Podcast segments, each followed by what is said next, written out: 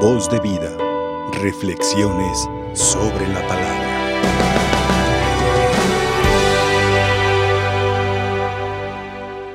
En cada Eucaristía, la Iglesia como madre busca alimentarnos.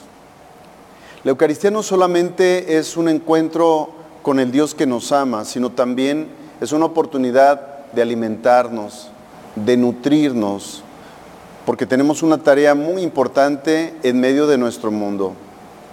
Jesús soñó con que cada uno de nosotros fuéramos así como una luz en medio del mundo.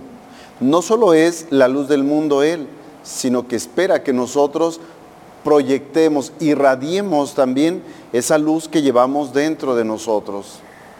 Él sueña con que cada uno de nosotros seamos como un poco de levadura que se pone en medio de la masa. No que la, no que la masa nos coma, nos destruya, sino que nosotros transformemos a la masa.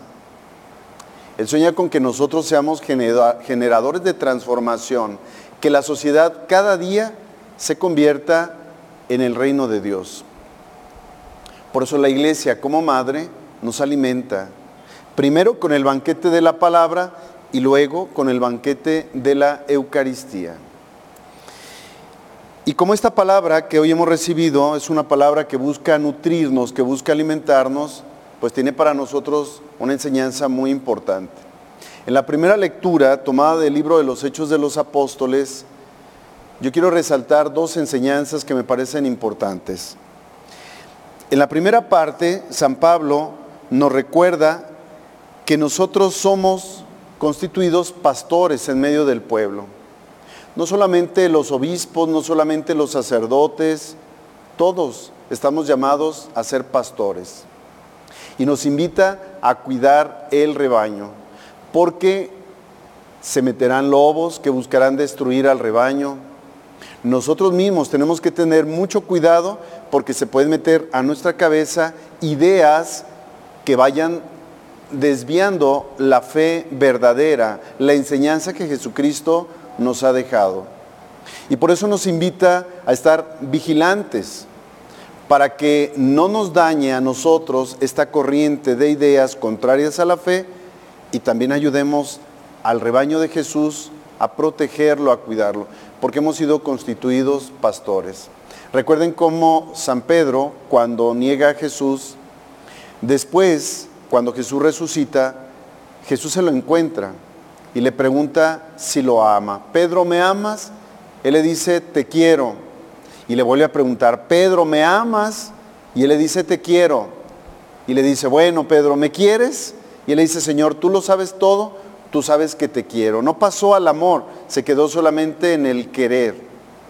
Pero después de cada pregunta le dice, apacienta mis ovejas, pastorea mi rebaño, cuida a mis ovejas, porque el amor a Dios se manifiesta en el cuidado a su rebaño, en el cuidado a sus ovejas. Por eso en el Padre nuestro, Jesús nos recuerda que el Padre es no solo mío, sino de los demás.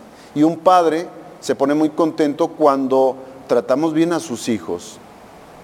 Por eso estamos llamados a cuidar el rebaño.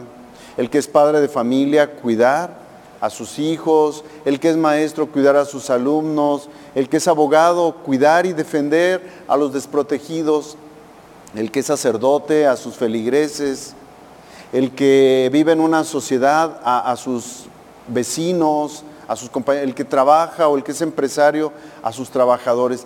Cada uno en el lugar que estamos, estamos llamados a cuidar el rebaño de Jesús.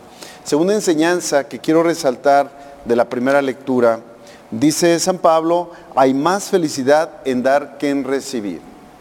A veces convertimos nuestra fe en pura pedidera. Nos acercamos a Dios a pedirle y pedirle y buscamos a Dios solo cuando tenemos algo que pedirle. Hay gente que nunca busca a Dios, solo cuando tiene una necesidad acude a Él. Y hay quien hace mandas y paga mandas siempre pidiéndole a Dios. Jesús nos vino a enseñar que lo más importante no es pedir, porque realmente Dios conoce nuestras necesidades. Claro que le gusta que le pidamos. El mismo Jesús nos invitó a que oráramos pidiendo, pero no con muchas palabras, porque el Señor sabe lo que nosotros necesitamos. Lo que Jesús vino a enseñarnos es que la verdadera religión, la verdadera relación con Dios está en darlo todo.